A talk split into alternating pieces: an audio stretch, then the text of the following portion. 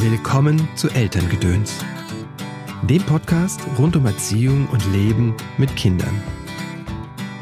Also Mutter ist überfordert oder der Vater ist überfordert oder die Oma ist überfordert ähm, und dann wird das Kind irgendwie gefragt, kannst du nicht sehen, dass ich jetzt gerade überfordert bin? Also sie können es wirklich nicht.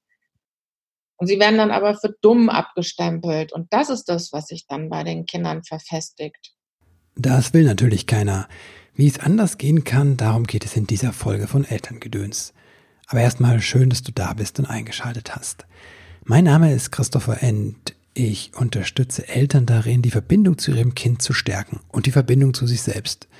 Das tue ich in Einzelcoachings, in Seminaren und Online-Kursen, wie dem Kurs Wutanfälle deines Kindes gelassen meistern. Der nächste startet am 7. Januar. Das ist eine intensive Begleitung, würde ich mal sagen. Für fünf Wochen stehe ich an deiner Seite mit Informationen, mit Übungen, mit Videos, mit Aufgaben und vor allem mit vier großen Live-Webinaren, in denen wir Gruppencoaching machen und üben und meditieren und das wird eine intensive Zeit und ja, ich freue mich darauf und ich freue mich auf dich, wenn du dabei bist.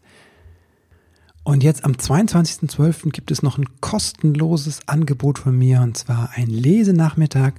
Um 15 Uhr lese ich meine Wichtelgeschichten vor, falls du nächste Woche Dienstag also noch jemanden braucht, der deine Kinder für einen Moment, für ein halbes Stündchen oder so dreiviertel Stündchen beschäftigt, dann wäre ich da. Äh, ich schaue mal, auf welchem Kanal ich das mache. Guck mal auf meine Seite Christopher End De oder in mein Newsletter schreibe ich das rein und du wirst auch auf Facebook und Instagram Infos dazu finden. Nächste Woche, 22.12. um 15 Uhr, lese ich meine Wichtelgeschichten deinem Kind vor. Heute geht es um Empathie und zwar die Empathie von unserem Kind und unsere eigene. Was Kinder brauchen, um ihre Empathie zu entwickeln, das erklärt Mona Kino in dieser Folge. Mona war eigentlich mal ähm, Drehbuchautorin und dann hat sie bei einer Recherche festgestellt, da ging es um häusliche Gewalt und dann hat sie festgestellt, Gewalt ist viel mehr als körperliche Gewalt. Und dann ist sie gelandet in einem Tagesseminar von Jesper Juhl und irgendwann hat sie dann tatsächlich bei ähm, ihm eine Ausbildung gemacht zur Familientherapeutin. Und jetzt ist von ihr ein Buch erschienen, Zeit für Empathie, fünf Wege zur inneren Balance und einem gelassenen Miteinander in der Familie. Das ist ein ganz wunderbares Buch. Da sind nicht nur Infos drin, da sind auch Geschichten drin zum Mitfühlen. Da sind Beispiele drin, wie Dialoge vielleicht anders ablaufen könnten. Da sind Gastbeiträge drin von Weggefährten von Jesper Juhl und vieles, vieles mehr. Ist ein ganz wunderbares Buch geworden. Und ja, das ist auch eine wunderbare Folge. Aber hör selbst. Hallo Mona. Hallo. Herzlich willkommen im Podcast. Schön, dass du da bist. Und danke für die Einladung. Dein neues Buch, dein kommt jetzt raus. Empathie. Und ähm, es geht um Empathie und wie man das bei Kindern fördern kann. Das finde ich total spannend, weil irgendwie könnte man ja auch denken, naja, man wird damit entweder geboren oder man hat es oder man hat es nicht. Ist ja vielleicht so eine landläufige Meinung. Ja, genau. Deswegen hat mich das Thema auch ursprünglich angefangen zu interessieren. Und tatsächlich ist es so, jeder wird damit geboren, also jeder mhm. hat es. Und die Frage ist, wie es sich dann im Laufe der Kindheit und des Lebens eben entwickeln kann. Also es ist eine Fähigkeit, die jedem von uns innewohnt und die jeder üben kann, so wie man auch Liebe nicht nur ein Gefühl ist, sondern ein, ein auch eine Fähigkeit. Mhm. Und Empathie wird eben häufig mit Mitgefühl verwechselt. Mhm. Und das ist das, was dazu sozusagen, denke ich, führt. Weil manche Menschen können ihr Mitgefühl tatsächlich nicht so mobilisieren. Mhm das äh, hängt mit Sicherheit dann auch damit zusammen, dass die Empathie nicht so trainiert ist, wie sie ähm, sich entfalten kann. Jetzt mal so im, im, im, im Groben gesagt. Was ist denn Empathie dann? Also Empathie ist die Fähigkeit, dass ich mich nicht nur, äh, nicht nur emotional in jemanden hineinversetzen kann, sondern auch kognitiv. Mhm. Und das heißt, das ist etwas, was sich wirklich bei Kindern ähm, erst entwickelt, mhm. weil kein, der, der, Mensch kommt so unfertig wie sonst nichts anderes, kein anderes Lebewesen auf der Welt äh, zur Welt. Und vorrangig ist das Gehirn, das, das Organ, was sich eben auch am längsten entwickelt. Mhm. Und Kinder kommen, oder der Mensch kommt mit äh, der Fähigkeit, ähm, emotional zu spiegeln, also seine Umwelt emotional zu spiegeln auf die Welt. Das ist, das ist, und das geht auch über die, auch über die ähm, Spiegelneuronen. Mhm.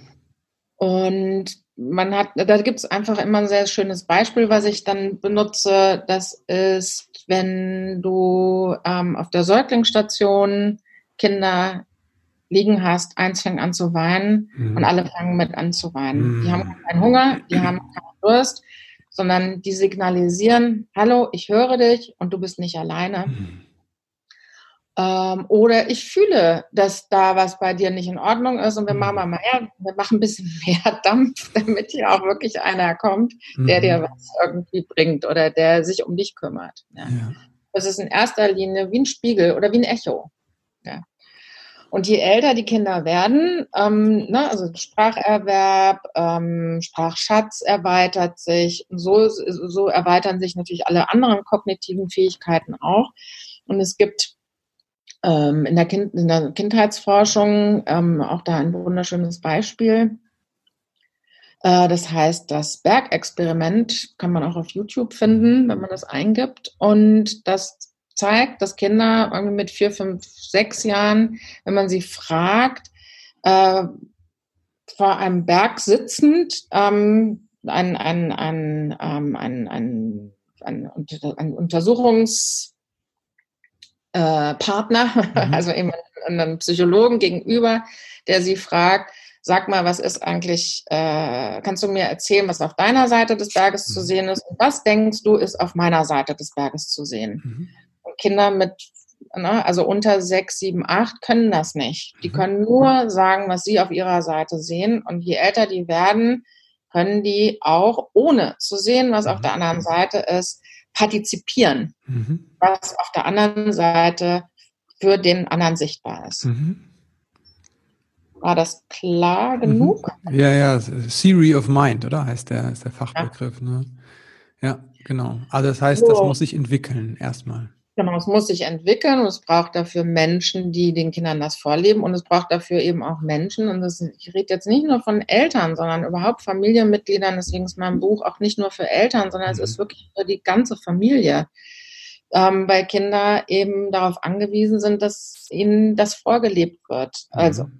Familie und dann natürlich auch irgendwann das erweiterte soziale Umfeld wie Kindergarten, braucht es Erzieher, die das können und die das auch wissen, dass Kinder das nicht können. Mhm. Und ich habe neulich auch ein ganz schönes Beispiel jemanden erklärt, ist, wie häufig hört man den Satz, ein Kind, also Mutter ist überfordert oder der Vater ist überfordert oder die Oma ist überfordert ähm, und dann wird das Kind irgendwann, der kannst du nicht sehen, dass ich jetzt mhm. gerade überfordert bin. Also sie können es wirklich nicht. Ja. Mhm. Und sie werden dann aber für dumm abgestempelt. Und das ist das, was sich dann bei den Kindern verfestigt. Mhm. Und auch ein bisschen Schuld und Verantwortung wird abgeladen auf das Kind. Genau. Ne? genau.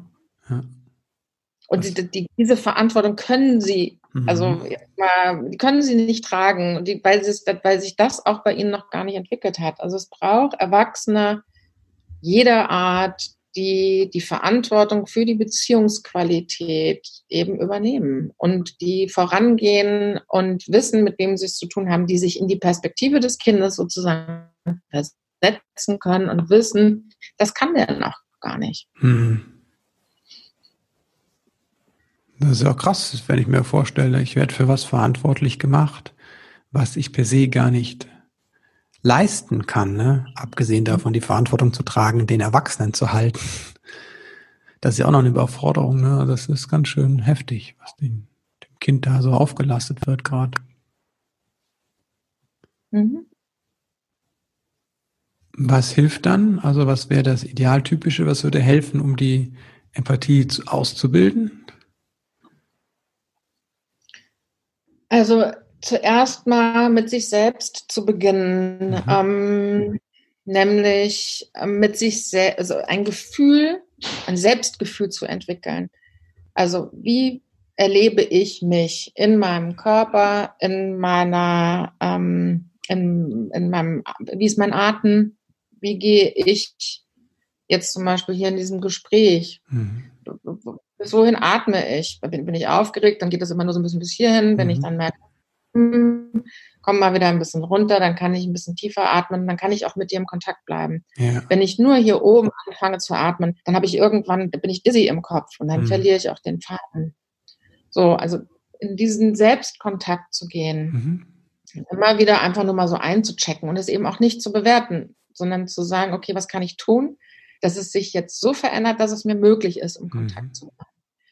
Und das ist eben auch in meinem Buch, also ich habe jetzt zwei Beispiele schon gesagt, also einmal über die Körperwahrnehmung, mhm. wie bin ich im Raum, sitze ich überhaupt bequem, dass ich mhm. ähm, mit dir jetzt reden kann oder ähm, äh, ist mein rechter Fuß kälter als der linke, ähm, habe ich, ist mein Kopf heißer als meine Hände, also so und nicht das verändern zu wollen, sondern nur einfach erstmal wahrzunehmen und mhm. Gucken, wenn meine Füße jetzt kalt sind, kann ich so überhaupt jetzt mit dir weitersprechen? Mhm. Oder, okay, ich kann jetzt nicht aus dem Gespräch raus. Jetzt muss ich gucken, wie ich mit den kalten Füßen irgendwie jetzt hier klarkomme, ohne dass ich die ganze Zeit mich nur noch auf diese Füße konzentriere. Mhm. Oder anders sie halt auch komplett irgendwie ausblende. Ja. Die anderen, es gibt noch drei andere äh, Arten, wie wir mit der Umwelt eigentlich ständig im Austausch und im Kontakt sind. Das ist eben aber unser Herz. Mhm. Und zwar nicht nur als organische Pumpe gedacht, mhm. sondern eben wirklich mit unseren Herzensqualitäten. Häufig haben wir da irgendwie einen Schutz drum, weil wir mhm. so am Leisten sind. Wir müssen schnell zur Arbeit, wir müssen dann noch irgendwie die Kinder im Kindergarten oder äh, irgendwie den Babysitter irgendwie nach Hause organisieren und dann noch einkaufen. Merkst schon, ich fange jetzt auch an, irgendwie ein bisschen zu mhm. hyperventilieren. Und dann ähm, ja, kommt natürlich auch, äh, das Herz kann dann das die ganze Zeit eigentlich eher auf, also es ist im Körper dann alles auf den Solarplexus gerichtet, da wo sich alles um Leistung und um Schaffen und das sind alles positive Dinge mhm. dreht, aber im Herzen kommt nicht mehr so viel an, wo du äh, dich damit verbinden kannst mit, was ist eigentlich heute Morgen Schönes passiert, seit ich mhm. aufgestanden bin. Habe ich, ah, wie bin ich überhaupt wach geworden? Es war eigentlich ganz gut. Oder ähm, meine Tochter kam ans Bett und hat irgendwie mir Guten Morgen gesagt. Mhm. Das wird ja häufig einfach unter vielem anderen dann verschüttet. Das muss mhm. gar kein besonderer Moment sein. Kann auch das Haustier sein, das dich irgendwie schief angelächelt hat und denkst irgendwie so, das war jetzt echt süß. Eben einfach im Kontakt zu sein und nicht nur auf das muss ich noch, das muss ich noch, das mhm. muss ich noch leisten, sondern damit sich einfach zwischendrin immer mal wieder so ein bisschen zu nähren. Ne? Der, der vierte, vierte Art, wie wir mit der Umwelt in Kontakt gehen, sind unsere Impulse mhm. oder unsere Kreativität. Und zwar meine ich da jetzt nicht Bücher schreiben, ähm, Bilder malen, musizieren, sondern ich meine also im wahrsten Sinne des Wortes. Und das Leben ist Kreativität an sich. Nichts ist im nächsten Moment so, wie es eben gerade noch gewesen ist. Mhm. Das heißt, also wir grundsätzlich passen wir uns ständig an etwas Neues an. Und das können wir eben auch in herausfordernden Situationen. Eine herausfordernde Situation ist ja nicht nur, äh, oh Gott, der Idiot, der hat jetzt irgendwie gerade nicht irgendwie die Spülmaschine ausgeräumt, mhm. obwohl ich es ihm irgendwie das tausendste Mal gesagt habe, oder der hat wieder den Klodeckel oben gelassen oder ne, die berühmte mhm. Zahnpastatube, whatever, kommt ja darauf an, wie kann ich jetzt anders damit umgehen. Also mhm. Also klar, ich kann meckern, Mhm. Aber jeder weiß, wie sich das auf Dauer anfühlt. Das, wenn man mit dieser berühmten Zahnpastatube nicht weiterkommt, dann ist es eben einfach, da kann man noch so viel meckern. Wie gehe ich jetzt damit um? Also, äh, meckere ich weiter oder setze ich mich mit demjenigen mal hin und mhm. interessiere mich dafür? Okay, mich nervt es mit der Zahnpastatube. Was welchen Gewinn ziehst du daraus, meinetwegen, könnte man dann mal fragen, dass das da so liegt. Ja? Mhm. Ähm, ich habe den Eindruck, du willst mich provozieren und ich lasse mich provozieren und ich will aber eigentlich mit dir eine gute Lösung finden, okay. dass es für dich passt und für mich. Die fünfte, der fünfte Zugang, wie wir eigentlich immer mit der Umwelt auch im, im, mhm. im Kontakt sind, ist unser Bewusstsein. Und mhm. zwar Ähm, ein gutes Beispiel ist Hören mhm. äh, oder auch Sehen natürlich. Also ich kann, wenn ich höre, kann ich auf, kann ich meinen Fokus nach innen verlegen und kann hören, was höre ich in mir. Ähm, und ich meine nicht denken. Oder ich kann auch den Fokus nach außen legen und nur auf die Geräusche, die im Außen mhm. sind. Damit kann ich auch variieren. Mhm. Ich kann dann irgendwann dazu kommen, zu sagen, hm, 60 Prozent, 40 Prozent, 30 Prozent, 10 Prozent, also lege ich nach innen oder mhm. nach außen und damit kann ich spielen. Mhm. Um in einem empathischen Kontakt zu sein, ist der ideale Zustand, 60 Prozent bei mir zu sein mhm. und 40 Prozent beim anderen. Und dazu gibt es auch ein Kapitel in dem Buch. Das mhm. heißt das 60-40-Prinzip. Mhm. Es geht aber jetzt auch nicht darum, dass wir immer 60, 40 durch die Gegend laufen. Mhm. Es geht ja darum, jetzt ist gerade was passiert, wo war ich denn eigentlich? Mhm. Ah, ich war ganz schön bei dem oder ich war ganz schön bei mir. Mhm. Jetzt bin ich total durcheinander. Wie komme ich jetzt wieder in diesen, in, in, diesen Zustand, 60 Prozent bei mir zu sein, um wieder auch 40 Prozent für den anderen da sein zu können? Ja. Wir hängen ja meistens. Mhm. Nee. Wir hängen ja meistens auf einer Seite von diesem Spektrum. Entweder sind wir nur bei uns, ne? Ähm, das sind die Leute, die das dann nicht verstehen, weshalb man irgendwie Rücksicht nehmen sollte und vielleicht keine Partys feiern sollte jetzt. Oder um auch die Party Nachbarsgarten vielleicht um ein Uhr dann doch äh, zu laut ist.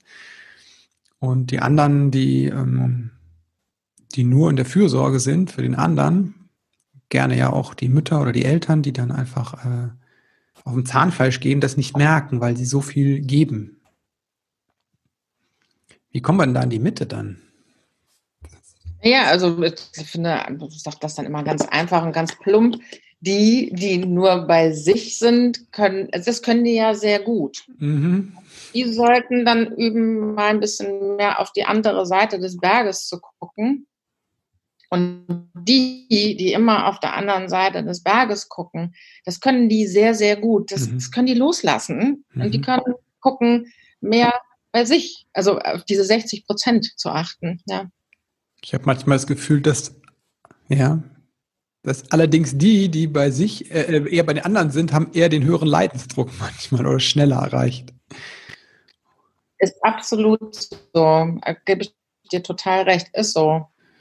Und das wollte ich vorhin nämlich sagen, ähm, und das ist gut, dass du das jetzt nämlich nochmal so erwähnst. Es ist man muss aber immer sich dann, gerade für die, die das ähm, so verinnerlicht haben, und das, das macht ja keiner, weil er irgendwie mhm. nichts Besseres zu tun hat, sondern das ist das, was sie gelernt haben. Damit sind sie wertvoll, damit denken sie, dass sie wertvoll sind. Mhm. Das ist auch wirklich eine ganz, ganz tolle Qualität.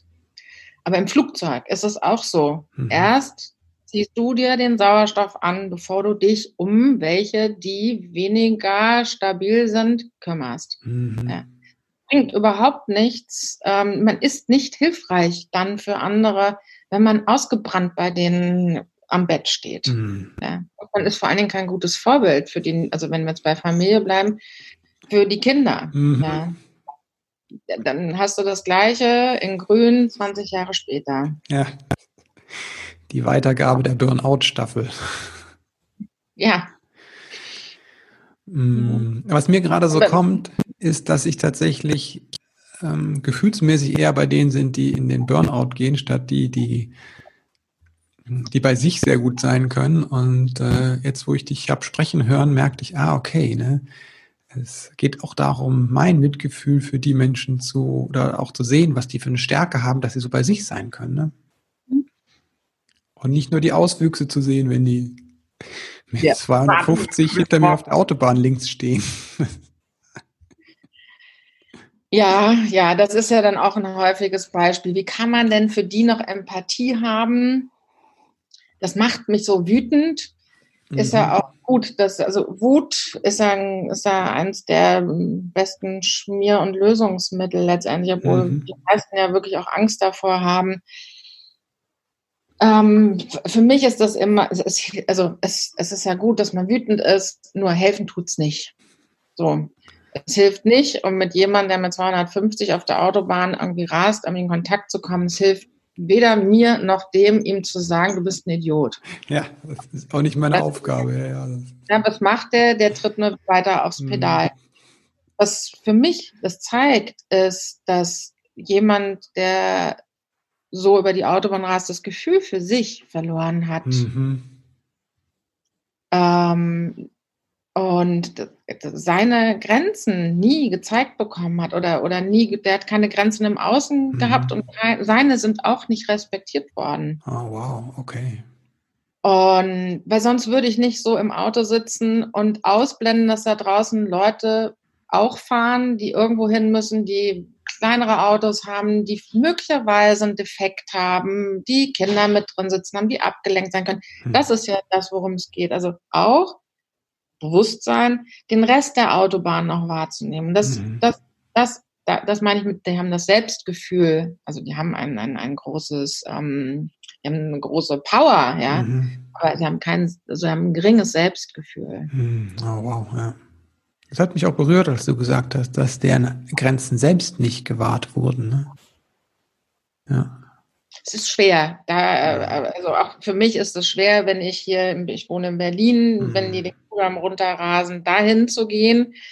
Und aber eigentlich müsste man sagen, wenn man mit denen spricht, ähm, äh, auch was ich vorhin gesagt habe, ist eigentlich eine meiner Lieblingsfragen. Was ist der Gewinn für dich? Und sich mhm. wirklich für den Gewinn zu interessieren.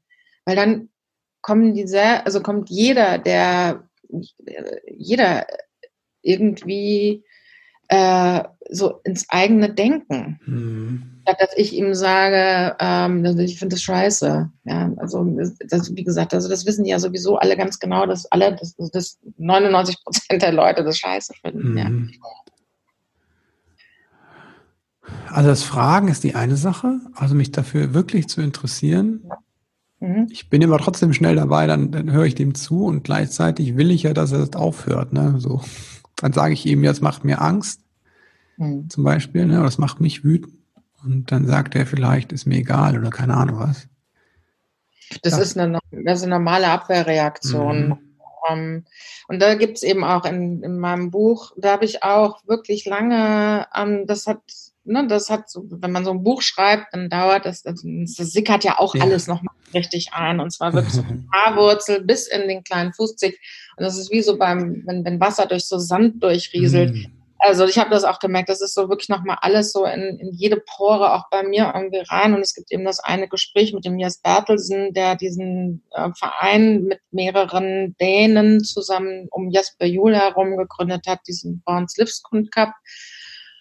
Ähm, und da geht es eben, also das Gespräch geht über die Liebe, aber wir reden auch viel über eben Wut, weil mhm. zur Liebe gehört Wut auch irgendwie dazu, weil wir mit ihr entweder in Kontakt gehen wollen mhm. oder mit ihr aus dem Kontakt gehen. Mhm.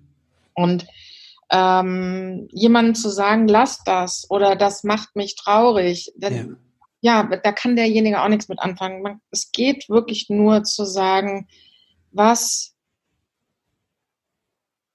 ich sehe, dass du das tust, ich verstehe es nicht, erzähl mir was davon. Okay. Erzähl mir was darüber. Was sind die guten Gefühle dabei? Dann, was sind die schlechten Gefühle dabei? Denkst du manchmal an Leute, die da draußen sind? Also ins, wirklich in, in den Dialog zu gehen mhm. und eben nicht mit der Bewertung und der Abwertung und warum machst du das nicht so wie ich? Ja. Ich höre auch raus, dass es auch kein Ziel eigentlich hat, wenn ich frage, was ist dein Gewinn dafür? Ne? Ist das nicht das Ziel, das den anderen in dem Fall zu verändern, ne? sondern in den Kontakt zu kommen. Habe ich das verstanden, richtig? Ja, absolut. Und genau so ist es dann eben auch mit Kindern. Kindern mhm. machen ja auch so vieles, was wir irgendwie nicht mehr verstehen oder wo wir auch den Kontakt als Erwachsene zu verloren haben, äh, weil es für uns auch schon länger irgendwie zurückliegt oder mhm. weil wir auch bestimmte Dinge nicht tun durften. Ja. Mhm. Ähm, und dann wirklich diese Neugier in sich, also in sich zu mobilisieren und zu sagen, ey, das machst du ja wirklich irgendwie so, so habe ich das noch nie gesehen. Hm, okay, ja. Äh, es irritiert mich oder das freut mich oder was auch immer. Also mhm. dann auch, fühlen, ja, was da ist, ja, ähm, und aber nicht dann bei dem Kind die Verantwortung zu lassen, sondern zu sagen, oh, da mache ich mir jetzt erstmal Gedanken drum und da komme ich nochmal auf dich zu, aber ich lerne gerade was von dir. Okay, wow. Mhm. Also wirklich diesen Open Mind zu haben und absichtslos zu sein in dem Moment. Ja. Okay. Und wenn, also ich sage auch immer gerne dazu, also weil ich habe neulich einem, einem alten Freund von mir auch mein Buch geschickt und er meinte, oh, das liest sich wie ein Dauervorwurf. Und ich so, oh Gott, das soll es ja echt überhaupt hm. nicht sein. Ich habe mir auch wirklich beim Schreiben Mühe gegeben, dass es, ich, also mir ist, ne, also Zeigefinger moralischer ist wirklich genau das, was ich mit meinem, mit diesem mich damit beschäftigen, wirklich nicht in meinem, also mhm. ne, woran ich übe, dass es nicht in meinem Leben ist. So, offenbar. Aber es, ist, es sind ja auch mal zwei Seiten. Das mhm. ist, was er mir von sich sagt, so kommt es bei ihm an. Das heißt nicht, dass ich es so gemacht habe. Aber mhm.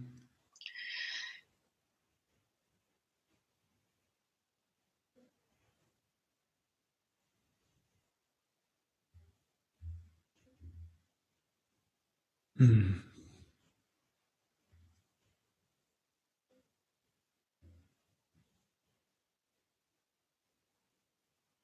Hm. Hm.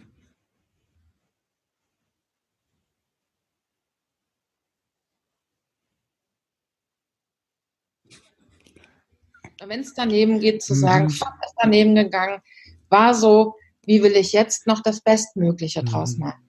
Ja. So, und das dauert auch. Es dauert. Was, was, was meinst du, wie oft ich echt auf die Schnauze gefallen bin. Ja, mhm. als ich angefangen habe, meinen Kindern anders zu reden, das hatte ich echt erst angehört, als hätte ich irgendwie, keine Ahnung, irgendwie Backsteine verschluckt. Ja. so, und das Einzige, was es aber bewirkt hat, war, ich habe dann ein bisschen so drauf geachtet, wie die drauf reagieren. Es war auf jeden Fall, okay, und was ist anders mit mhm. Mama? Und hm, also ich weiter probiert, weiter probiert, weiter geübt, üben, üben, üben. So, und das ist, ich weiß nicht, ähm, das habe ich ja vorhin schon mal gesagt, das Alte konnte ich wahnsinnig gut. Ich kann gut meckern, ich kann gut mich aufregen, ich kann gut irgendwie anderen die Schuld zu schieben oder mich schuldig fühlen. Also auch da, ich bin in mhm. beiden wahnsinnig gut. Aber was will ich üben? Ich will üben, dass es genau darum nicht geht. Es gibt kein richtig und kein falsch. Und ähm, ja, dann lenke ich da meine Aufmerksamkeit hin. Wo kommt das mit diesem richtig und falsch her? Naja, also ich meine, also ich sag mal, ich hoffe, dass sich jetzt echt nicht die Kirche davon irgendwie angegriffen fühlt, ja, aber ich, es ist, ich glaube, es ist ein Jahrtausende altes Prinzip. Mhm.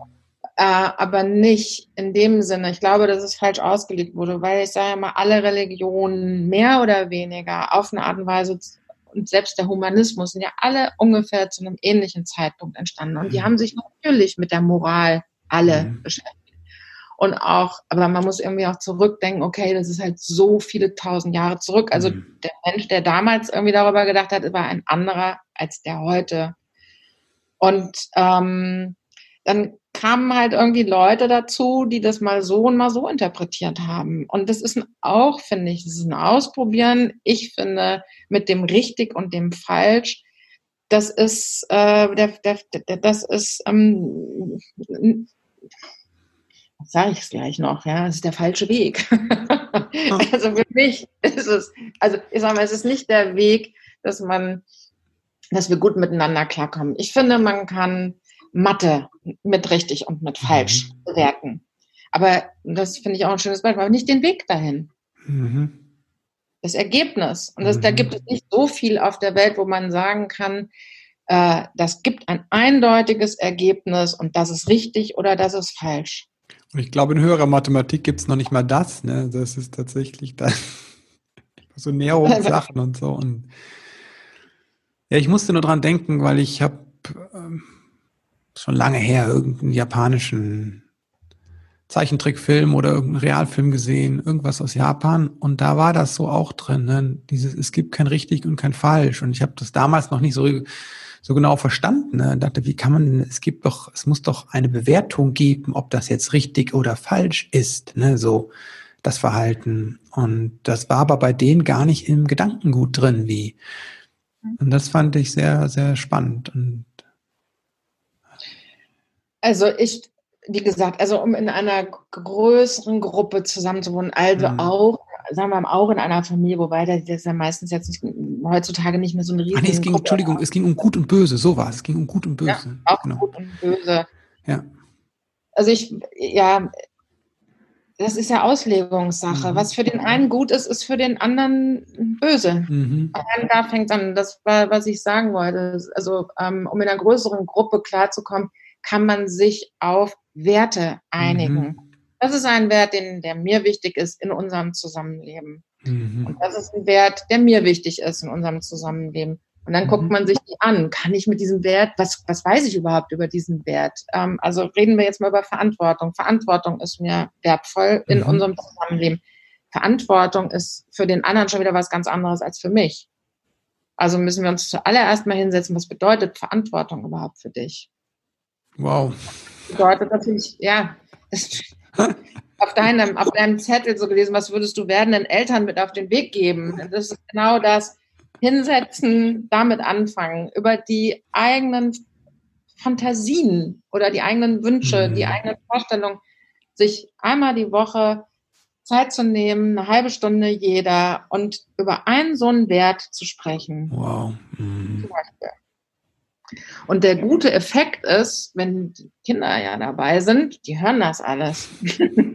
und das geht einfach, den muss man dann gar nicht mehr viel sagen. Das mhm. geht bei denen rein wie bei mir, dieses, das rieselt so mhm. über die Zeit. Ja, ein total schönes Bild zu sagen, ah oh, wow, da gibt es eine Ritual oder eine Tradition in einem Elternhaus, wo über Werte regelmäßig gesprochen wird. Statt über die Schule zu schimpfen oder über Politiker oder über die Nachbarn oder über mich, mich selbst ne? oder über das Kind. Ja, es hat einen ganz anderen, merke ich, hat einen ganz anderen passiert was, ja, schon eine Vorstellung bei mir. Wird gleich ich auf eine gegangen, dass du das machst, wenn du so einen Podcast machst. Bitte? Ich bin davon ausgegangen, dass wenn du so einen Podcast machst, dass du das schon machst. ich dachte, ich erzähle dir jetzt nichts Neues, aber es ist schön. Naja, wir sprechen schon, ähm, aber über Werte jetzt, das haben wir noch nicht so gemacht. Ne? Ähm, ja. Es hört sich ja, sehr erhaben an auf eine Weise, ne, wenn wir sagen, wir sprechen über Werte. Das hat sowas, ähm, ja. Ja, und es kann auch zum Beispiel, das Gespräch kann auch so verlaufen, dass du irgendwie sagst, äh, oder das verstehst du unter Verantwortung und das mhm. verstehst du unter Verantwortung, ist ja das Gleiche. Und dann ist ja super. Also mhm. das Gespräch muss nicht eine halbe mhm. Stunde lang sein. Ja. Was aber schön ist, also wenn man dann diese halbe Stunde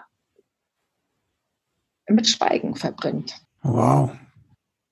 Manchmal ist es nämlich so, ich meine, wirklich, ich habe eine halbe Stunde jetzt lang angesetzt, eher für mhm. Leute, die viel noch da irgendwie sozusagen haben. Es reicht manchmal auch, äh, eben gerade ist was passiert bei mhm. uns in der Küche. Ähm, ich sage immer gerne das äh, Geschirrspül ausräumen. Mhm. Ähm, einer von beiden, Vater, Mutter, äh, hat es nicht gemacht, mhm. obwohl es irgendwie abgemacht war. So, dann eine halbe Stunde später sich hinsetzen und einfach, jeder hat fünf Minuten. Mhm. Jeder sagt, was bei ihm passiert ist, mhm. wie es ihm damit ging. Und der andere hört nur zu mhm. und sagt auch hinterher nichts dazu. Wow. Mhm. Und dann hat der andere die fünf Minuten. Und wenn in diesen fünf Minuten nichts mehr kommt, mhm. Einfach zu warten, weil manchmal kommt nach einer Minute Stille oder nach mhm. zwei Minuten doch nochmal irgendwie so, und das wollte ich dir eigentlich auch noch sagen. Und das kann, das muss gar nichts mit der Spülmaschine zu tun haben. Das kann dann mhm. auch sein, eigentlich habe ich dich total lieb. Mhm. Ja, die Kraft der Pause. Ne? Ja. ja, Mona, vielen Dank. Das ähm, Finde ich ein schönes Schlusswort fast schon. Ich möchte dir Danke sagen, ähm, nicht nur, dass du hier im Podcast warst, sondern auch für deine Arbeit. Ähm, ich habe so ein bisschen gelesen über deinen Werdegang und ähm, mir imponiert das einfach immer, wenn Menschen da so ihrem Ruf folgen. Ne? Und die Drehbuch, Drehbuchautorin, die dann merkt, okay, wow, da ist aber was, was mich ganz, äh, wo ich eigentlich einen Film drüber machen möchte. Und ich merke aber, ähm, dass mich das so packt, dieses Thema, wie können wir eigentlich mit Menschen anders sein, auf so eine Reise sich begibt und zur Familientherapeutin wird ne? und dann nach Dänemark reist und so. Das ist ja eine echte Reise im Außen okay. und im Innen. Ja. Ich glaube, das ist ganz wertvoll, einfach solche Menschen zu sehen wie dich, die das äh, vormachen und die das dann auch noch weitergeben, wie in deinem Buch oder in deiner Arbeit als Therapeutin oder genau. Vielen, vielen Dank dafür. Ich danke dir. Das hast du sehr schön gesagt. Das nehme ich auch richtig gerne an. Wie kann man sich mit dir verbinden? Also einmal dein Buch, ne, ganz klar. Das packe ich genau, auch noch in die Notes. Genau, Zeit für Empathie im mhm. Belz Verlag und Fünf Wege für entspanntes Familien. Genau, oder die Unterschrift vergesse ich auch immer. Aber also mhm. kommt auch am 7. Oktober raus mhm. und ansonsten mein, über meine Webseite mhm. www.monakino.de. Auf Instagram ähm, bin ich auch und Monakino mhm. einfach zusammengeschrieben und bei LinkedIn könnte man mich sicher auch mit mir irgendwie Kontakt, also in Kontakt treten. Wobei ich momentan ähm, äh, nicht so wahnsinnig hyperaktiv da mhm. zugange. Deswegen, also, aber ich reagiere, wenn mhm. ich irgendwie angeschrieben werde und ähm, aber ich bin da gerade jetzt so auch dadurch, dass das Buch rauskommt, bin ich so ein bisschen am überlegen, ob nicht irgendwie mal was nachjustiert mhm. werden muss und soll und wenn ja, wie. Okay, wir packen die Links rein. Äh, Empfehlung das Buch. Jetzt die letzten Fragen, die abschließenden Fragen. Wenn du an deine eigene Kindheit denkst, was hat vielleicht gefehlt, was du dir selbst beibringen durftest oder lernen durftest später? Um ehrlich zu sein, von heute aus betrachtet würde ich sagen, es hat nichts gefehlt. Wow. Hm. Und zwar im doppelten Sinne. Ich habe über das, was da war, diesen Weg gefunden. Hm. Wofür bist du deinen Eltern dankbar?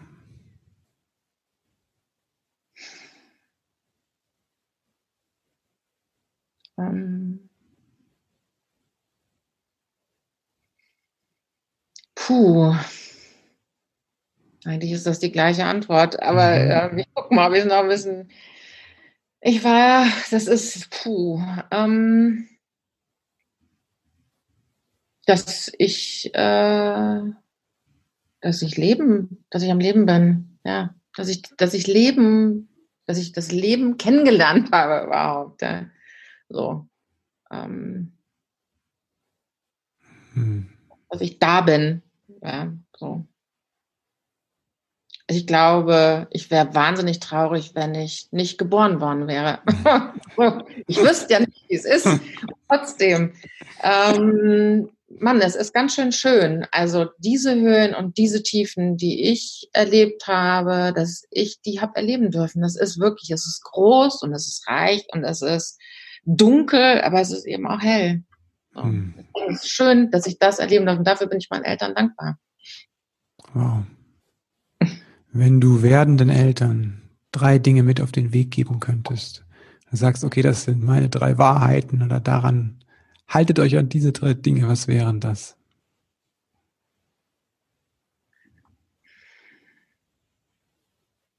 Um, ähm, es gibt einen Satz, der drei Dinge beinhaltet. Mhm. Danke, dass du mir das gesagt hast. Hm. Ich bin nicht auf der Welt, deine Bedürfnisse zu befriedigen. Hm. Und ich wünsche dir ein schönes Leben, sich hm. so zu begegnen. Wow. Danke, Mona. Bitte. Ich, ich habe es versucht, so wenig wie möglich ähm, äh, moralisch. Also wirklich, es, ist, es geht wirklich da dann weit offen. Mhm. Liebt euch, seid liebevoll. Überlegt, was ist liebevoll für dich. Ja. Unterhaltet euch über diese Werte. Mhm. Ja, danke dir. Bitte. Wenn du jetzt noch mehr über Empathie erfahren möchtest und nicht nur wissen, sondern tatsächlich das auch erspüren möchtest und erleben möchtest, dann kann ich dir nur das Buch Zeit für Empathie von Mona ans Herz legen, denn das ist weit mehr als eine Wissenssammlung. Da gibt es Input auf der Wissensseite, aber es gibt auch ganz viele Dinge, wie du selbst was erfahren kannst. Und Mona macht das ganz geschickt. An manchen Stellen gibt es Geschichten und sie lädt dich einmal zu fühlen, wie das ist, wenn du die Geschichte liest und miterlebst. Wie sich dein Herzschlag oder ein Atem verändert zum Beispiel. Das finde ich eine super Idee. Also neben den ganzen Übungen, die drin sind und den Gastbeiträgen von den wunderbaren Menschen, diese Geschichten, der Ansatz mit den Geschichten hat mir total gut gefallen. Hat mir auch deshalb gut gefallen, weil in unserem Buch Der kleine Samurai findet seine Mitte ja auch eine Geschichte im Mittelpunkt steht. Das ist die Geschichte, die du deinem Kind vorlesen kannst und es so mitbekommt, wie Entspannungsübungen und wie Meditation wirken kann. Und dann vielleicht ein bisschen Interesse daran hat, das auch zu machen. Und dann hast du so einen wunderbaren Türöffner zu sagen, ey, Hast du Lust, das, was Nina und Tim und der kleine Samurai erlebt haben, auch mal auszuprobieren? Hier steht auch noch eine Übung drin. Man kann das auch selbst machen. Und schon seid ihr mitten nicht nur in der Beziehung, sondern auch in der Übung drin. Genau. Apropos Geschichten. Nächste Woche lese ich aus meinen Wichtelgeschichten vor. Also da ist nochmal eine Möglichkeit, wenn du sagst, boah, ich bräuchte nochmal so ein bisschen Luft. Am 22.12. um 15 Uhr lese ich vor, wahrscheinlich auf YouTube. Ich muss mal gucken, du wirst das genau finden auf meiner Facebook-Seite oder auf Instagram oder in meinem Newsletter oder auf meiner Webseite. Ich kündige das nochmal an, genau. Und dann lese ich für dein Kind vor und du kannst ähm, vielleicht ein bisschen nochmal arbeiten oder was vorbereiten oder dich einfach auf die Couch legen und die Füße hochlegen, während dein Kind meiner Stimme lauscht. Ja, jetzt bleibt mir nur ähm, dir Danke zu sagen, dass du bis hierhin mitgehört hast und dir Danke zu sagen dafür, dass du in dem Leben mit deinem Kind etwas verändern möchtest und dich so einbringst. Dafür ein ganz, ganz großes Danke von mir. Und dir jetzt alles Liebe.